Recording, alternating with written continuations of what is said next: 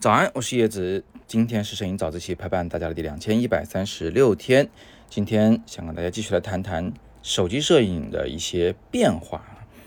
我们不管是多爱摄影的人，有多少昂贵的相机，我相信大家呢，最终都还是会拿手机拍照，因为手机毕竟是方便啊。那它有很多比相机更强的地方。哎，你还先别急着反驳我，我随便举几个例子，比如说。手机有很多呀，都能够贴得很近的去拍一个东西，啊，别说它是不是真正的微距，至少它能够很接近微距的效果。但相机呢，就需要用专业的微距镜头了，又得花好几千上万块钱。还比如说手机呢，一般都有好几支镜头，超广角、广角、长焦，有的甚至有四支镜头。这些镜头啊，大部分都是定焦头，而相机呢。你也不能在一个机身上上好四支头，然后当那个左轮手枪一样转着用，对吧？你每次换镜头都得从包里去掏一下，更不要提手机的便携程度远远强于相机。你可以出门不带钱包，可以不带相机，当然了，但是手机是一定会带的。既然带都带了，它又能帮你拍个照，那何乐不为呢？啊，所以现在的手机在拍照上确实是已经占有一席之地啊，你乐意也罢，不乐意也罢。你还真不能小看它。那手机在拍照这个方面，最近有什么新的变化、新的趋势吗？我觉得有三件事情啊，是让我觉得非常开心的。它有三个进步，给大家粗略的解析一下。第一个，现在的手机呢开始采用一英寸的传感器，很多厂商的旗舰机，比如说小米的、vivo 的、oppo 的，都是一英寸的传感器作为主摄镜头的这个 CMOS。那这个感光元件大就有两个好处：第一，在弱光环境下拍的照片清晰度大大提升，它的那个噪点控制非常的好，画面清晰度呢也大幅度提高了。另外，感光元件的增大还带来一个额外的好处，就是我们在拍照的时候，惊讶的发现画面中已经出现一些小景深了。比如说，我这张照片是用 OPPO 的 Find X6。Pro 啊，那台手机拍摄的，你看我拍到的麦麦背后的书柜是模糊的，它前面的那一个叫什么？那那个书本啊，它也是模糊的。很多同学会以为我用了人像模式吧？哎，还真不是，这张照片就是直接拍的，没有人像模式。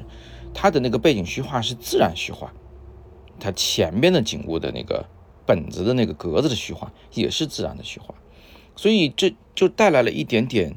呃，突出主体的功能是吧？更像是相机拍摄的那种质感了。主角更突出了，那构图当然就更容易一点。这是我观察到的第一个变化。第二个变化，我们就顺着这个话讲啊。人像模式，刚才那照片不是人像模式拍的，但是现在手机的人像模式算法呢变得越来越厉害了。以前呢是连个人的边界都抠不齐，每次人像模式一拍就会穿帮，在头发的边缘啊一顿瞎抠是吧？这就不是那种自然的虚化。呃，人特别清楚，景物特别模糊，然后在人和景之间就随便了一顿乱搞。所以呢，我们很长时间内都不太使用手机的人像模式来拍照。但现在的手机的人像模式，它在抠人物边缘的这种问题上啊，进步是比较大的。现在的这个成功率就高多了啊。当然，我们有时候还会多拍几张来防万一出错。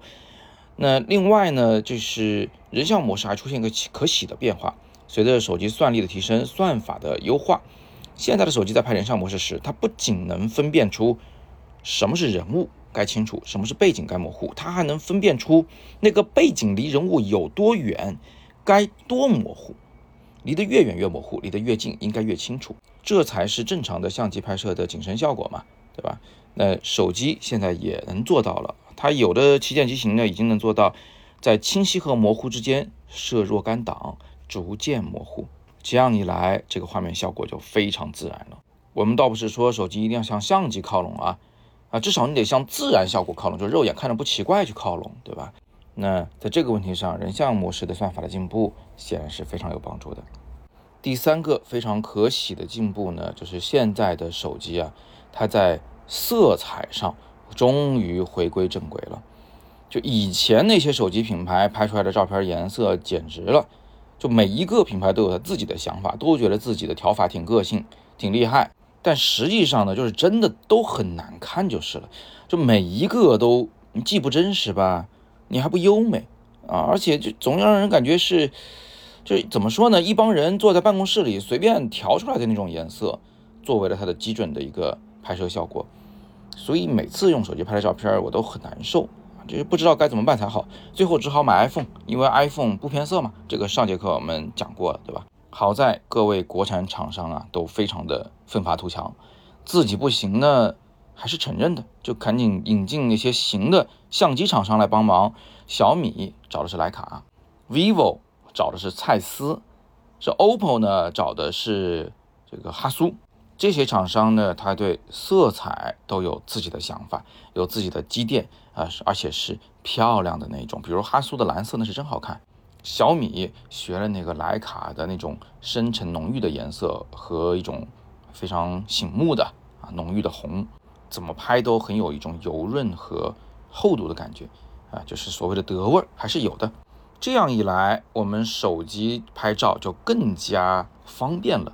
拍完了照片不用经过这个苦心的调色就能直接发布，也是很好看的。而且不仅是乍一看好看，未来它还很经得起时间考验。不过像以前啊，就是那种很迎合眼球，哇，真醒目啊，真好，真靓丽。然后看了三天以后觉得真腻，是吧？就不会有这个感觉了，挺好的。我们说的这第三个变化啊，色彩上的变化，听上去是个小事儿，听上去好像很容易改进，对吧？还真不是，这种细腻的东西啊，它偏偏是非常考验功底的。所以三个手机厂商跟相机厂的联名呢，啊，我觉得不亏啊。别的改进我们先不谈，就光这个色彩，我觉得就已经学到了。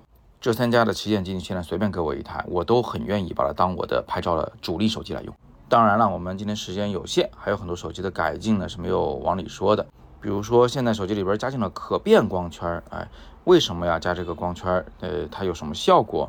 这个问题呢，我们可以今后再找时间再谈。今天呢，就只能到这儿了。同学们还能想到什么手机的最近的新改进是让你觉得非常高兴的、喜欢的，都可以在早自习下方留言，我们一起来讨论，一起来分享。呃，我是叶子，今天是摄影早自习陪伴大家的第两千一百三十六天，每天早上六点半，微信公众号以及喜马拉雅的摄影早自习栏目，不见不散。